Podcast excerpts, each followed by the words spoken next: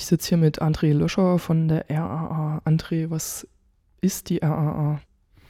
Ähm, die RAA ist ein Verein, der unter anderem das Projekt äh, Support unterhält. Und Support äh, ist eine Beratungsstelle für Betroffene rechtsmotivierter und rassistischer Gewalt hier in Sachsen. Was ist deine Aufgabe dabei? Was machst du hier? Ich bin Mitarbeiter in der ähm, Beratungsstelle in Chemnitz und ähm, wir unterstützen in Chemnitz und den umliegenden Landkreisen ähm, Betroffene von rechter Gewalt. Also ich bin direkt in der Beratung tätig. Du warst auch als Berater tätig in Sachen des Brandes äh, oder der Brände, die in Plauen ähm, passiert sind. Du hast die Opfer betreut. Wie geht es den Opfern und wie ging es ihnen? Also ich habe sehr äh, zeitnah von diesem Brand gehört, von den Bränden gehört. Ähm, das war auch über die Weihnachts-Silvesterzeit. Und ähm, sagen dort auch erstmal sehr erschrocken gewesen und wir sind dann recht zeitnah in Kontakt mit äh, einer anderen Hilfsorganisation aus Plauen gekommen, um das zu organisieren, Unterstützung zu organisieren, für Betroffene und Beratungsangebote zu schaffen. Und ähm, der Schaden an dem Haus, in den Wohnungen war natürlich äh, da enorm und vor allem sind Menschen zu Schaden gekommen, die dann sagen auch erstmal teilweise eine sehr lange Zeit im Krankenhaus waren wegen Verbrennung. Ich erinnere mich da an eine, eine Mutter, die mit ihrem Kind sagen dort äh, schwere Verbrennung erlitten hat und ähm, die noch Monate lang sozusagen ärztlich versorgt werden mussten. Und ähm, das ist sozusagen das eine, dass man natürlich selber zu Schaden gekommen ist und die Leute haben ja ihr Zuhause verloren. Und ähm, was das heißt, hat man vielleicht so eine, kann man sich vielleicht grob ausmalen, wenn auf einmal alles weg ist und man nicht weiß, wo man die nächste Nacht verbringt. Das ist äh, ja eine höchste Ohnmacht und Unsicherheit, die dort äh, wächst.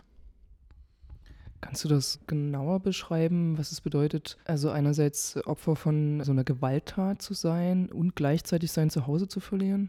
Also was das für eine Traumatisierung ist? Dann, Betroffener von so einer Gewalttat zu sein, ist immer in dem Moment ein ganz großes Gefühl von Ohnmacht. So, man ist ihm sozusagen oftmals einfach ausgeliefert ähm, und kann sich nicht wehren und äh, oder nur schlecht wehren. Und ähm, das allein ist schon ein, ein, Gefühl, was höchst unschön ist und was sozusagen auch zu äh, ja, Krankheiten äh, führen kann, also wie eine posttraumatische Belastungsstörung. Ähm, wenn man auch dieses Gefühl vielleicht schon vorher erlebt hat in bestimmten Sequenzen oder ähm, das sehr, sehr stark war, wenn mehrere Personen auf einen sozusagen einschlagen. Ähm, das sind so äh, ganz ja, traumatische ähm, Situationen. Ähm, das ist das eine. Und natürlich so ein ganz persönlicher Nahraum wie die Wohnung, was ein Ort, ein Ort von Sicherheit ist, äh, von Geborgensein, wenn sozusagen der auch noch ähm, Ziel des Angriffs ist und in, in dem man sozusagen auch aufgesucht wird, angegriffen wird, ist das nochmal, da fällt auf einmal ganz viel weg. Weil der Rückzugsort, den man einfach sonst hat, wenn man auf der Straße angegriffen wird, äh, ist das zu Hause so ein Rückzugsraum, der ist auf einmal weg. Das ist ja, dann sozusagen verschlimmert die Situation nochmal und ein viel größeres Gefühl von Unsicherheit und äh, Ohnmacht, was man sozusagen dann nochmal erlebt. Mit was für einer Art von Unterstützung kann man Leuten helfen, die in solchen Situationen sind, so ganz allgemein? Ähm, uns erreichen verschiedene Anfragen von, von Leuten, die sagen, angegriffen wurden. Und weil es auch jedem damit verschieden geht. Also manch einer hat so eine Situation schon erlebt, der ähm, hat andere Fragen als einer, für den das, das erste Mal ist. Äh, und im Allgemeinen kann man sagen, es sind so zwei bis drei große Bereiche. Und das sind auch, was wir sozusagen anbieten. Das eine ist, wo wir eher als Experten auftreten und sagen und den Leuten Hinweisen geben zu Möglichkeiten im Strafrecht. Was ist eine Anzeigenstellung, Strafantrag? Wie läuft das ab? Kriegst du einen Anwalt irgendwoher? Was ist mit Schmerzensgeld? Ähm, sagen dort ganz viel Informationen geben. Ähm, und dann auch, das ist so eine zweite Säule, begleiten zu diesen ganzen Wegen. Das heißt, begleiten zur Anzeigenstellung, zu äh, Aussagen bei der Polizei, zu Gericht, Anträge formulieren, schreiben äh, für ähm, äh, schnelle Hilfen oder auch äh, Schmerzensgeld und so weiter, dass der Anhalt bezahlt wird. Das ist so das, der eine Bereich. Und ein anderer Bereich geht es, ähm, wenn das psychosoziale Beratung, geht es darum, die persönlichen, individuellen Folgen irgendwie zu bearbeiten. Das heißt, wenn dort ein Anliegen ist und sagt, Leute sagen, ey, mir geht es jetzt seit zwei, drei Monaten echt schlecht, ich denke dort täglich dran, habe die Bilder vor Augen, schlaf schlecht, gehe nicht mehr raus, ähm, wenn solche Folgen auftreten, auch dazu zu sprechen, zu stabilisieren, dass man sozusagen auch verhindert, dass sich so eine, zum Beispiel eine posttraumatische Belastungsstörung entwickelt, ähm, gegebenenfalls auch vermitteln zu Therapeuten. Aber genau, das sind so äh, in dem Bereich sozusagen Unterstützung anbieten, Gesprächsraum anbieten und äh, so im Vorfeld von Therapie agieren. Das ist das, was wir können und anbieten. Jetzt äh, wäre natürlich die nächste Frage, was haben die Betroffenen konkret für eine Unterstützung bekommen? Ähm, na, die Nachfrage war, ähm, war natürlich erstmal zu schauen, was gibt es für einen Ort, wo können, können wir denn ähm, sagen, die nächsten Tage schlafen und wir brauchen Sachen, Dinge. Dazu gab es auch verschiedene Spendenaufrufe, deswegen ist es auch was, wo wir natürlich auch drüber sprechen können, weil das ist öffentlich. Ähm, dort gab es auch verschiedene Unterstützungen von Seiten der Stadt, äh, die geschaut haben, ne, wo können die Leute unterkommen. Auch dieser äh, Vermieter hat sich sozusagen dort irgendwie noch mit eingeschaltet und hat äh, noch Alternativen angeboten. Ähm, und es gab Aufrufe oder Sammlungen von Kleidung, Spielzeug. Erstmal aus so einer ganz praktischen Sache, dass die Leute erstmal wieder was haben, um, also Mindeststandard, um irgendwie sein zu können. Was war dein Eindruck? Hat es den Betroffenen geholfen? Oder in welcher Weise hat es ihnen geholfen? Na, geholfen hat, dass erstmal wieder was da ist. So, dass man natürlich irgendwie ein, ein, ein Bett hat, eine Waschmaschine hat, wo man auch Sachen mitwaschen kann und äh, äh, ein Haus und vier Wände, so wo man schlafen kann. Ähm, das ist erstmal natürlich eine Unterstützung, die erstmal ähm, nützlich ist oder ne, notwendig einfach. Im weiteren Verlauf fehlt mir tatsächlich der Einblick, weil die Unterstützung durch sehr, sehr viele Organisationen, also mehr als üblich, was einmal gut ist, aber auch gleichzeitig andere Probleme hervorruft, passiert ist, sodass dort Informationen und Rücklauf so ein bisschen ja auch verschwimmen und nicht so einfach zu handeln sind.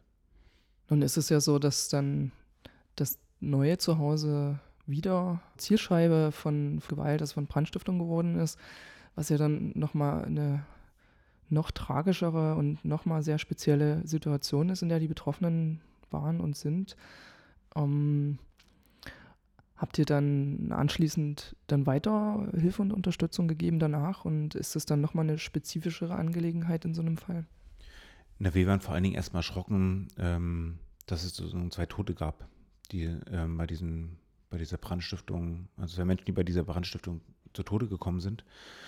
Also unsere erste Unterstützung war ähm, dabei, äh, Angehörige zu erreichen von den Leuten, die dort zu Tode gekommen sind, denen irgendwie Unterstützung anzubieten, weil zu dem Moment auch noch ja erstmal im Raum stand, es gab sozusagen erneut einen Anschlag, Brandanschlag, wem galt der? Ähm, und das war natürlich eine große Vermutung, dass sozusagen nochmal erneut diese äh, Rum an dem Haus sozusagen äh, dort geschädigt werden sollten, aber ganz andere Leute zu Tode gekommen sind. Das war recht schnell klar, dass die sozusagen nicht äh, zu dieser Familie gehörten, sondern dort schon gewohnt haben. Und ähm, gleichzeitig wissen wir auch, jetzt hat also gerade eine Familie erneut sozusagen nochmal dieses diese dramatische Situation erlebt, dass ihr, ihre Wohnung brennt oder dort äh, das Haus brennt. Und ähm, was ja einfach so eine psychische Belastung nochmal neben den akuten in dem Moment, aber diesen Moment zweimal zu erleben, ist äh, enorm schädlich. Das kann man nicht anders sagen, genau. Und das ist auch ein Wissen, was da ist.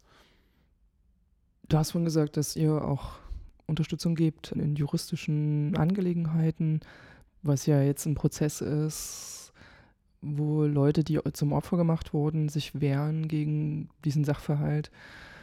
Inwiefern sind denn Leute, die diese Opfer sind, Betroffene sind, im ersten Moment überhaupt in der Lage, sich zu wehren oder brauchen die erstmal noch andere Dinge, bevor die sich auf so einen juristischen Weg begeben können und sich tatsächlich wehren können?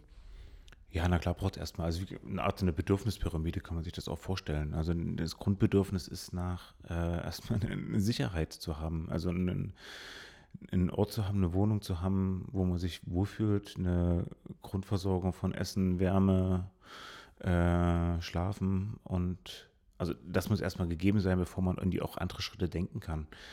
Ähm, und dann erst zu gucken, okay, dann ist man erst, wenn das gegeben ist, empfänglich für äh, Sachen, okay, mir ist was passiert. Ich gehe jetzt auch raus aus meiner betroffenen Rolle und gucke, jetzt werde ich selber aktiv ähm, und kann bis hin Anzeigen stellen, ich kann Anwalt einsetzen mit dem Ziel, ich möchte das aufgeklärt haben, ich wünsche mir dort eine Gerechtigkeit, so was zum einen eine Strafen für die äh, für Beschuldigte oder Täter sozusagen sind und gleichzeitig ein Ausgleich von dem Schaden, der mir passiert ist. So, das ist ja der Rahmen von Gerechtigkeit, was sagen das Gesetz der Rechtsstaat vorsieht.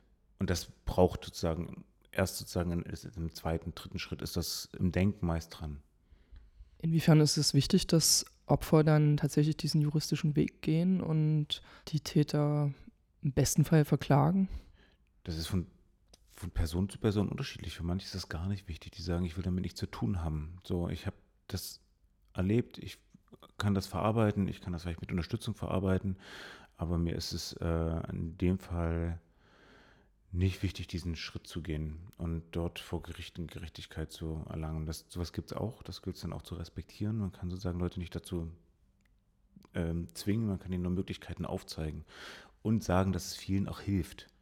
Das ist auch so einfach ähm, so ein, Haken an so ein Erlebnis zu setzen, wenn so eine Gerichtsverhandlung auch vorbei ist und dann man dort, und das ist sozusagen auch eine Gefahr, die dort liegt, nochmal recht gesprochen wird, was aber auch sein kann, man bekommt mit seiner Wahrnehmung von dem, was passiert ist, kein Recht. Ein Täter wird freigesprochen. Aus, was ich, Mangel an Beweisen oder ähm, aus, ja, weil der weil der, die Person, die dort Ding festgemacht wurde, wahrscheinlich vielleicht auch nicht war. Oder weil die Ermittlungen nicht ordentlich waren, Sachen eingestellt wurden. Ne? Also sowas kann passieren und das erschüttert natürlich dann auch nochmal, das muss man auch sagen, ne? so ein Verständnis von Rechtsstaatlichkeit, äh, wenn dieser Prozess nicht ordentlich läuft. Das ist schon klar. Und gleichzeitig, wenn dort Recht gesprochen wird, jemand verurteilt wird, da ist die Höhe der Strafe gar nicht so wesentlich. Es geht um das Aussprechen von, ja, es wird anerkannt, dort ist was passiert. Die Person wurde geschlagen, der Brand wurde gelegt ähm, und vielleicht auch das Motiv noch benannt wurde. Ne? Das ist auch eine Frage, die Leute interessiert. Warum ich? Warum bin ich angegriffen worden? Ähm, weil so eine Angriffe, mit denen wir es zu tun haben, nie Angriffe gegen diese eine Person sind, sondern immer stellvertretend für die ganze Gruppe von alternativen jugendlichen Punks, Obdachlosen, Migranten, Geflüchteten ähm, zum Beispiel. Ne? Also so werden Leute angegriffen und nicht als diese, diese eine individuelle Person. Und dafür, das, das fragen die sich Leute, warum bin ich angegriffen worden? So, und das hoffen die sich sozusagen auch in so einem Verfahren eine Antwort auf diese Frage. Und wenn die dann auch heißt von einem Richter, ja, das Motiv war Rassismus, dann ist das erstmal auch ein Verständnis, was dort geschaffen ist und sagen, ja, das ist einfach ein, ein Rassist gewesen, der in diesem Fall mich geschlagen hat. Und das liegt nicht an mir, so, das liegt an dem und seinem kranken Weltbild. Wie wichtig findest du, dass, dass das in so eine gesellschaftliche Ebene gehoben wird, von der persönlichen, da gab es einen Täter und ein Opfer. Wie wichtig ist diese, ich sag mal, gesellschaftliche Anerkennung dessen, dass es ein rassistischer Übergriff war für die Gesellschaft selbst? Das ist enorm wichtig. Also deswegen gibt es sozusagen auch, äh, das ist ein Punkt, warum es diese besonderen Beratungsstellen gibt. Das sind keine individuellen Angriffe. Es sind, ich verstehe das als Angriffe auf uns als Gesellschaft, auf unsere, auf unser Wertesystem, was wir haben. Und ähm, ein rassistischer Angriff ist eben genau ein Angriff auf diese äh, Pluralität, die wir haben. Und deswegen muss es auch genauso benannt werden und das steckt dahinter. Bedeutet das, dass Menschen, die zu Opfern gemacht wurden, dass sie dann als NebenklägerInnen in solchen Gerichtsverfahren auftreten sollten? Was heißt sollten? Die Frage ist, was, was das ist sozusagen unsere, unsere Aufgabe oder unser, da sind wir in so, einer, in so einem Zwiespalt. Zum einen haben wir selber als Berater, als Organisation irgendwie in, auch in, in, in Funktion von Lobbyarbeit für Betroffene und auch genau dieses Problem, dieses gesellschaftliche Problem, diese Angriffe zu benennen. Auf der anderen Seite, also von daher würden wir sagen, ja, sofort, na klar, wir müssen das benennen, die müssen gestellt werden, das, muss, das Motiv muss rausgearbeitet werden, das muss klar benannt werden. Das ist das eine. Auf der anderen Seite, und das ist sozusagen unsere fachliche Perspektive, die wir haben müssen, ist, ist ähm, den Interessen der Betroffenen irgendwie auch gerecht zu werden. Was wollen die, was brauchen die an Unterstützung, was auch nicht. Das genau mit denen zu arbeiten und für die ähm, Betroffenen die bestmögliche Unterstützung ganz individuell zu arbeiten. Also wir arbeiten nicht so, dass wir sagen, hinter uns einen großen Schrank haben mit Lösungen und dann sozusagen die Checkliste durchgehen, sondern ähm, wir arbeiten so, dass wir viel mit äh, viel aufzeigen, Möglichkeiten aufzeigen und gleichzeitig Fragen stellen. Ne? Was, was glaubst du, ob, wie dir das helfen würde, ähm, so einen Weg zu gehen? Das auch mit Öffentlichkeitsarbeit zum Beispiel. Ne? Weil, immer die Frage ist, macht man das oder nicht, oder Anfragen kommen und Leute dann ganz oft sagen, ich habe da doch gar keinen Bock oder ich will mit dem ganzen Ding nichts mehr zu tun haben. Ich habe das ich will wegziehen. Ich will damit zu tun haben, abschließen. Dann ist das so. Dann unterstützen wir dabei, dass so ein Umzug passiert. Und dann bleibt so eine Aufarbeitung oder so eine Öffentlichkeitsarbeit halt einfach an der Stelle im direkten Liegen. So. Wir können das dann im, im, als Opferberatung nochmal im Gesamten thematisieren, aber individuell haben wir da nicht den, nicht, die, nicht den Auftrag zu und das machen wir auch dann nicht. Inwiefern ist das im Fall der Plauner Brände gelungen, das öffentlich zu machen oder in, in einer gewissen Weise in der Öffentlichkeit zu bringen? Das ist schwierig, weil dort viele, viele Organisationen sozusagen am Start waren. Und ähm, im Normalfall arbeiten wir, arbeiten wir als äh, Beratungsstelle so, dass Leute zu uns kommen und wir dann schauen, wer kann und wir unterstützen. So, und wir uns dann vielleicht noch vor Ort Kooperationspartner suchen oder den Prozess alleine gestalten, weil es keine anderen Kooperationen braucht, sondern wir dazu in der Lage sind. Äh, Im Blauen war zum einen recht schnell, äh, auch die, also wurde in der Presse berichtet, in der freien Presse, ich weiß gar nicht, so sehr überregional ging das, glaube ich, strahlte das nicht aus, aus meiner Sicht. Äh, das ist, ähm, was natürlich auch ein Problem ist, ne, wenn sowas passiert. Das war jetzt nicht irgendwie ein, eine kleine Sache. Also da sind zum einmal auch Menschen zu Tode gekommen und ganz viele haben, wurden teil schwer verletzt und haben ganz viel verloren. Ähm, das ist das eine, aber ähm, und das Problem daran dort war, dass diese vielen Organisationen auch verschiedene Motivationen hatten. So, es gab Organisationen, die dazu kamen, die gesagt haben, hey, wir müssen den Fokus auf diese Öffentlichkeitsarbeit haben, den Fokus haben, das muss benannt werden als ein Angriff auf äh, Roma hier in Plauen oder hier in Sachsen. Ähm, und das der Fokus war. Und das war vielleicht an der Stelle noch nicht mal zwangsläufig der Fokus von den Betroffenen. Mir ging es um was anderes in dem ersten Moment. Und das äh, auch eine rechtliche Aufarbeitung, ne? dort schnell einen, einen Anwalt dran zu setzen. Das sind, das sind so bestimmte Motivationen von Organisationen gewesen, die da auch Unterstützung anbieten wollen. Zu Recht und das ist auch richtig so, dass es dort gibt und das machen.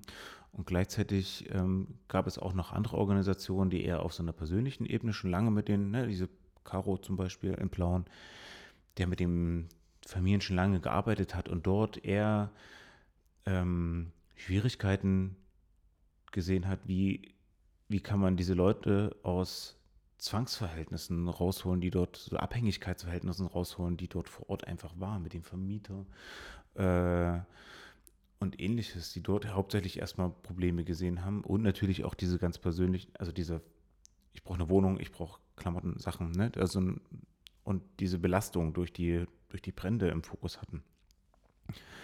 Und die Koordination hat nicht gut funktioniert so, und ging ja nicht gut Hand in Hand. In was für Abhängigkeitsverhältnissen haben die Betroffenen da gelebt? Kannst du das beschreiben? Ich kann das beschreiben, was mir äh, rangetragen wurde. Ob das jetzt die Wahrheit ist, das weiß ich nicht. Dass es eher so mit dem, mit dem Vermieter dort Abmachungen gab, die, ähm, also die haben die angestellt und gleichzeitig gab es dann sozusagen einen Deal mit der Miete, dass die einen Aufenthalt haben, dass die einen Arbeitsvertrag haben und sozusagen nicht zurückgeführt werden und äh, Stress kriegen mit dem Aufenthalt. So, auch wenn das sozusagen EU-Bürger sind, auch da gibt es ja so Gesetze. Solche Dinge gab es. So, und das ist höchst schwierig. Und das andere, das habe ich aber selber sozusagen auch nur von dem Caro e.V. gehört, da bin ich, da fehlte mir die Möglichkeit oder auch mein Auftrag dort nachzufragen, ging es auch um äh, Prostitution und äh, Sexgewerbe in dem Bereich, so, wo es auch Fragen gibt, ne? Wie, wie kriegt man dort Frauen raus, was ist so der Fokus von Caro e.V. auch ist, sozusagen Unterstützung von äh, Zwang, Leuten, die in Zwangsprostitution irgendwie verhaftet sind. Genau, da sozusagen diese ganzen verschiedenen Problemlagen dort zu unterstützen war total schwierig, weil das ein riesiges Ding ist. So und gleichzeitig auch ganz, ganz viele Menschen. Deswegen auch gut war, dass eigentlich viele Leute da waren. Und gleichzeitig auch mit ging das nicht, weil das verschiedene Interessen waren. So. Wo sind da die Grenzen eurer Hilfsmöglichkeiten, wenn es solche Abhängigkeitsverhältnisse gibt? Kannst du das vielleicht, kannst du das so sagen irgendwie? Na, Grenzen unserer Unterstützungsmöglichkeiten bei Abhängigkeiten. Ich glaube, generell wir Grenzen von den Ressourcen, die wir auch an, an, an zeitlichen Ressourcen haben und an, an einer, also wir haben eine ähnliche, vielleicht einen ähnlichen Fall in, in Mittelsachsen. So auch eine Familie mit diesem, mit so einem Fokus äh, von ihr seid Roma, ihr habt, euer Haus sieht irgendwie komisch aus, oder sich, ihr macht, ne, ihr lebt irgendwie nicht so, wie wir leben und deswegen seid ihr doof und äh, werdet abgewertet und werdet auch angegriffen, angefeindet, wo das schon eine sehr große Familie ist, so, wo wir unterstützen müssen und natürlich jeder irgendwie auch einen anderen Bedarf hat. Und dann kommt noch dazu, dass diese Leute auch gleichzeitig oftmals Stress mit Behörden haben, auch in dem Fall. Ne? Nachfragen, wie ist das mit, das ist das Jugendamt mit dabei, da ist ähm, das Sozialamt oder das Jobcenter mit dabei, was irgendwas nicht zahlt oder nicht will und gleichzeitig Druck macht. Die Ausländerbehörde, die mal fragt, wie ist das denn mit dem Aufenthalt, hast du eine Arbeit hier? Und wenn du die nicht hast, dann darfst du zwei sein und dann gibt es gleichzeitig keine Unterstützung äh, aus dem Sozialsystem. Also die Leute stehen unter enormem Druck. So, und da müssen wir gucken, was können wir tatsächlich auch wirklich leisten, wie viele Personen können wir betreuen. Das ist so einmal so eine Grenze. Ja, wir haben ein riesiges Beratungsgebiet. Ne? Also irgendwo müssen, müssen wir realistisch einschätzen, was können wir an Unterstützung wirklich leisten und die dann auch sicher leisten. Also nicht erstmal nur zusagen und dann am Ende kommt dann noch heiße Luft, sondern wir gucken auch, okay, wo können wir wie reingehen und was können wir wirklich sicher abdecken. Das ist ein so ein Faktor, wo wir glücklich waren, dass es schon diesen Verein im Blauen gibt, der sagt, hey, wir sind da schon dran, wir haben Kontakt dazu. Wir erörtern mal, was es an Unterstützung braucht und dann verteilen wir das einfach an die verschiedenen Organisationen und wir gucken, dass wir das so zusammenkriegen. So, also erstmal, das war die Idee, so eine Helferkonferenz. Das ist das, was wir gemacht haben. Wir haben so eine Helferkonferenz eingeladen. Ähm, und dann sind das auch Fach oder Bereiche, ne, gerade wie so eine Zwangsverhältnisse oder so eine Abhängigkeiten, ähm, wo ich mich nicht als Experte sehe. So, da habe ich keine Ahnung. So, ähm, was, was da im Hintergrund ist, also auch gerade wenn es um Abhängigkeiten im Sexgewerbe geht, kenne ich mich zu wenig aus, was dort wirksame Mittel sind, was äh, Erfahrungen sind, um dort Familien, Frauen auch äh, zu begleiten. So, weil das natürlich nicht einfach sagen, ja, ich helfe dir dort raus, ich kriege dir eine Wohnung. Ich weiß nicht, ob das so einfach ist. So. Und da gibt es sozusagen Spezialisten. So, ich kenne mich aus, wenn es darum geht, ich habe einen Angriff erlebt, ich habe eine Ahnung von Traumatisierung, was Leute danach brauchen, was ihnen helfen könnte. Das ist das, was ich kann. Und andere Bereiche kann ich eben nicht. Da müsste ich mich neu reindenken oder das ist eigentlich noch nicht, nicht so gut. Da gibt es Experten, genau. Wie ist denn die Helferkonferenz gelungen, beziehungsweise wenn du vorhin das Ineinandergreifen der Hilfe als nicht so gelungen bezeichnet hast, woran hing es? Ah, ich glaube, die erste Helferkonferenz, es gab zwei, ähm, war ganz gelungen. Es waren erstmal viele vor Ort und Aufgaben konnten so verteilt werden. Ich glaube, die Umsetzung war dann aus meiner Erfahrung, aus meinem Erleben äh, eine, eine, schwierige. Also es gab Angebote von ähm,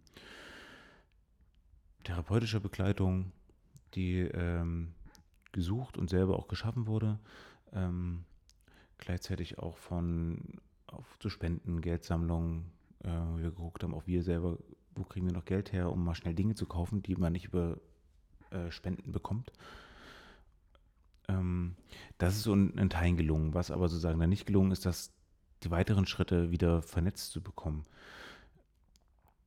Das heißt, einen, Austausch dazu, wie ist die juristische Aufarbeitung. Das hat sich, hat quasi eine andere Organisation übernommen. Gesagt, wir suchen Anwälte, wir kennen schon Anwälte, die total gut in dem Bereich schon gearbeitet haben, äh, vermitteln dorthin. Das ist irgendwie passiert. Da gab es dann die Vollmachten wurden unterschrieben und Anwälte fangen an zu arbeiten, was gut ist. Gleichzeitig fehlt es dann sozusagen an Rücklauf und gleichzeitig auch an Rücklauf für Caro, für die Leute, die direkt in der Begleitung sind. Das heißt, das hat irgendwie nicht so funktioniert. Was dann zur Folge hatten, dass auch Anwälte manchmal gar nicht wissen, habe ich jetzt eigentlich noch einen Auftrag oder ich habe Schwierigkeiten, meine Klienten zu erreichen, äh, weiß gar nicht, was die wollen jetzt gerade. Ähm, was ich dann auch verstehen kann, weil ich glaube, weiß gar nicht, ob die Klienten überhaupt für die das dran war oder ob die einfach in dem Moment einfach unterschrieben haben, weil jemand gesagt hat, unterschreib mal, das ist gut für dich. So Sachen finde ich schwierig, würde ich anders machen. So, also in direkten Kontakt. Und das ist halt meistens einfach schwierig, wenn so viele Organisationen zusammen sind. Also da haben wir einfach zu wenig ein Netzwerk aufgebaut und Verantwortlichkeiten geschaffen und an, auch bedarfsorientiert gearbeitet, sondern jeder hat natürlich eine Idee gehabt, ey, das ist das, was es braucht in dem Moment. Wie kommen denn solche, ich nenne es mal, paternalistischen Hilfsaktivitäten zustande? Woran, woran hängt sowas häufig oder Ist, ist das eine Frage des Verständnisses der eigenen Rolle als Helferin oder ist es, weil so sehr viele Problematiken da auf einen Haufen zusammenkommen? Also es gibt eine rassistische Gewalt, dann Angriff auf die Wohnung, die Wohnung ist weg und das zweimal ein Abhängigkeitsverhältnis zum Vermieter und dann eventuell noch sexualisierte Gewalt und Prostitution und solche Dinge.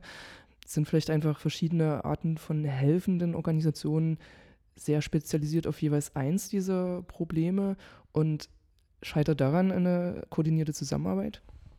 Das kann ein Motiv sein. Wir haben das bis jetzt noch nicht geschafft, auf, auf, aufzuarbeiten und auszuwerten, was dort gelaufen ist. Ähm, ich habe da ein hohes Interesse dran, einfach um daraus zu lernen. Also mein Gefühl ist, es ist nicht gut gelaufen. Ich glaube, einzelne Sachen sind okay gelaufen, aber ich glaube, so im Gesamten ähm, kann man aus diesem Unterstützungsfall sehr viel lernen. Und das könnte ein Motiv sein, dass man sozusagen sehr, sehr seinen Fokus hat. So, der eine sagt, ich bin für äh, diese Abhängigkeitsverhältnisse da, für das Thema Prostitution, hat dort eher so den Blick und sieht gar nicht das, das Gesellschaftliche daran und fragt vielleicht auch nicht dort in der Stelle nach, wie Betroffene das wahrnehmen, ob die auch das entsprechend für die wichtig ist, dass das aufgearbeitet wird. Andere sehen sozusagen nur dieses Gesellschaftliche und gucken zu wenig auf die Gesamtsituation von den Betroffenen. Ne? Also jetzt sehen, die müssen dort irgendwie, irgendwie raus und sagen, der Vermieter, der ist doof, weil der bringt euch in Abhängigkeit und die Betroffenen sagen aber, nee, der ist nicht doof. Für uns ist der nicht doof, weil der gibt uns eine Wohnung und irgendwie eine Perspektive. Und gleichzeitig bietet man den, hat man auch nichts in der Tasche, um denen eine andere Perspektive kommt, der gleich irgendwie so bieten, sagen kann, nee, der ist doof, aber ich, äh, weil, Punkt, Punkt, Punkt, ich kann das erklären und gleichzeitig habe ich was in der Hand, wo ich euch helfen kann, dass ihr eine Perspektive habt, außer denen. So, und das ist das, was irgendwie so insgesamt fehlt. Also es sind verschiedene Sichten und Möglichkeiten, die man hat, die genau dort nicht gut ineinander greifen oder dann noch irgendwie einen an Grenzen bringen. Wie fühlt sich das an, an so einer Grenze zu sein? Ja, es ist doof einfach. Also kann man auch das, ja, kann man nicht anders sagen. Es ist höchst auch unangenehm, äh, den, ja, auch dem Betroffenen, also in, in, der Unterstützung, in der Beratung, weil man also hat nur so einen kleinen Ausschnitt, den man irgendwie bearbeiten kann und gleichzeitig weiß man, wenn man jetzt geht, man hat da unterstützen können, man hat jetzt keine Ahnung Betten besorgt und äh, Zeugs besorgt, und weiß, damit ist nicht viel geholfen. Das ist so für die Person ganz toll und gut erstmal für den Moment, aber den großen Wust, das große ist nicht, also den Leuten ist nicht geholfen auf lange Frist. So, und das ist nicht schön. Und ähm, gleichzeitig weiß ich, dass unsere Grenzen auch irgendwie die persönlichen Grenzen erreicht. Und ähm, man kriegt das nicht gut zusammen. Das ist erstmal kein schönes, persönlich kein schönes Gefühl. Das ist ja nur alles jetzt ein Jahr her also die Brände sind ungefähr ein Jahr her. Wenn du da so auf das letzte Jahr zurückguckst, wie zufrieden bist du damit? Du hast es eigentlich schon gesagt, wie so deine Perspektive ist, aber kannst du mal so ein, so ein Fazit geben, was nach diesem einen Jahr Sinnvolles sich entwickelt hat in dieser Hinsicht und was auf der Strecke geblieben ist? Das ist eine Monsterfrage. Ähm, sinnvoll passiert sind erste Hilfen wo es darum ging, neue Wohnungen zu organisieren, wo es darum ging, für den ersten Moment wieder Sachen zu haben, eine Grundversorgung zu haben. Das ist passiert. Es ist wenig passiert in dem Bereich bisher, das ist mein Eindruck der Aufhellung dieses, dieser Brände und dieser Abhängigkeiten. Wenig passiert in dem Bereich, was ist das Motiv dafür? Das ist aus meiner Sicht noch nicht klar benannt, wo ich nicht genau weiß, ob es daran liegt, das sozusagen von Ermittlungsseite her schon entsprechend aufgedeckt wurde oder was da für ein, für ein, Wille war, das auch rauszufinden. Aber das ist noch nicht nirgendwo entsprechend eingeordnet. So, das ist auch bei uns ein großes Fragezeichen, warum ist das so? Gleichzeitig fällt es uns auch schwer, das entsprechend einzuordnen. So, weil wir einfach wissen, es gab die Anfeindung aus dem Umfeld. Gleichzeitig wissen wir nicht, was ist mit dem Brand. Da wissen wir zu wenig. Ich glaube, da eine, eine Arbeit durch Anwälte, die jetzt passiert ist, leiste dort gute, gute Ansätze, sagen das auch nochmal zu benennen. Aber das ist sozusagen bisher noch eine, noch eine Leerstelle, die jetzt noch eigentlich passieren muss, das mal ganz klar zu benennen und dort auch Ermittlungsbehörden entsprechend darauf hinzuweisen, dass hier nicht gut gearbeitet wurde oder das Motiv bisher entsprechend gar nicht benannt wurde. Warum wurden diese Brände gelegt? Warum wurden die Leute also angefeindet. Das ist eine große Leerstelle. Und eine Leerstelle, was passieren muss, ist sozusagen, oder was man daraus lernen muss, ist, wie verschiedene Organisationen, die alle eine gute, gute Absichten haben, ab, miteinander arbeiten können, Hand in Hand, dass es auch wirksam ist und nicht aneinander vorbeigeht. Und wirksam für die Betroffenen. In jedem Fall ist das sozusagen der Gradmesser. Und da muss sozusagen noch Aufarbeitung passieren. Das hat nur zum Teil gut geklappt. Jetzt mal direkt eingehend auf diese juristische oder polizeiliche Bearbeitung dieses Falls. Ähm, du hast ja bestimmt den Vergleich, wie andere Fälle funktioniert haben oder wie der juristische und der Polizeiapparat in anderen Fällen funktioniert hat. Ähm, wie, wie fällt der Vergleich aus? Also ist der Ermittlungswille in anderen Fällen besser, deutlicher, spürbar? Kommt es mehr zum Erfolg oder zu einem klaren Punkt, zu einer Klarheit als in diesem Fall? Oder ist es generell ein Problem in der Gegend hier, dass dort dieser Ermittlungswille offenbar schwach ist? Ich kann den Vergleich nicht bringen, weil ich sozusagen keinen Einblick in die Ermittlungen habe. Das hat die Anwältin und dort fehlt es sozusagen an den direkten Austausch. Ähm, und sozusagen an, auch an dem Auftrag von Betroffenen, äh, sagen, diesen Austausch herzustellen. So, das heißt, das läuft an mir vorbei, deswegen kann ich keinen Vergleich bringen. Was ich sagen kann, generell zu der Region, wenn man schaut, ne, das ist so im NSU-Kerngebiet passiert ähm, und dort man vielleicht Ermittlungsbehörden nochmal besonders im Blick hat. Ne? Wir haben die sozusagen in, in, wir haben die selber im Blick auf solche, auf solche Angriffe, auf so rechte Gewalt, sind Erfahrungen unterschiedlich. Von das Motiv wird wenig gesehen, obwohl Betroffene an sich durch ihr Erscheinungsbild äh, schon darauf hindeuten, dass man eigentlich dort mal nachschauen müsste, was auch der Bundestag ja gefordert hat. Sobald ein Geflüchteter angegriffen wird, muss die Polizei dem nachgehen und es aktiv ausschließen. So ein rassistisches Motiv. Man muss das in jedem Fall prüfen und dann sagen, ich habe es geprüft und es deutet nichts darauf hin. Dann ist es okay. So, das ist das, was der Bundestag gefordert hat. Und ich glaube, das passiert in vielen Fällen noch zu wenig. Und gleich auf gibt es sozusagen, gerade wenn man auf Chemnitz guckt und die Ereignisse im Herbst, einen sehr hohen Ermittlungsdruck und Wille der Polizei, dort Aufklärung zu leisten. Das muss man auch benennen. Also, eigentlich ist es höchst unterschiedlich, ähm, wie Polizei an diesen Fällen arbeitet. Aber grundsätzlich würde ich sagen, die haben dort schon einen ein Wille, auch gerade Rassismus, rassistische Angriffe entsprechend aufzudecken und ähm, einzuordnen. Für den Bereich Plauen fällt mir das schwer, weil ich sozusagen dort nicht sehe, wie ist Ermittlungsarbeit gelaufen, ist sie eher schlampig gelaufen, hat man Dinge nicht beachtet, zur Seite gelegt, gar nicht nachgefragt. Das sind Sachen, die wir natürlich auch in anderen Fällen feststellen, aber das kann ich nicht sagen. Also es gibt jetzt, äh, du, du, kannst jetzt keine allgemeine Tendenz beschreiben, dass es äh, immer so läuft wie in Plauen oder oft so läuft oder ob Plauen ein Einzelfall ist? Nee, das würde ich so äh, nicht können. Es gibt, es gibt beides. Und dann ist sozusagen immer Aufgabe von und das äh, von, von Anwälten entsprechend dann auch nachzuhaken oder von uns zu sagen, hier, äh, die Ermittlungen sind schwierig gelaufen oder auch die Aufarbeitung im, im Prozess äh, bei Gericht kann dann entsprechend auch angeprangert werden und kritisiert werden das ist sozusagen Auf, Aufgabe von uns und Anwälten, das dann entsprechend auch zu tun äh, und auch in die Öffentlichkeit zu bringen, ne, wenn das sozusagen der Fall ist, dass sich da auch irgendwas ändert. Aber wie gesagt, im Bereich zu plauen fällt mir das schwer, weil ich im aktuellen Stand gar keinen Null Einblick habe. Okay, wir sind quasi am Ende des Interviews. Willst du noch irgendwas sagen, was ich dich nicht gefragt habe? Ist dir noch irgendwas wichtig? Nee, ich glaube, spontan fällt mir da gerade nichts ein. Nee. okay, dann danke ich dir für das Interview. Sehr gern, ja.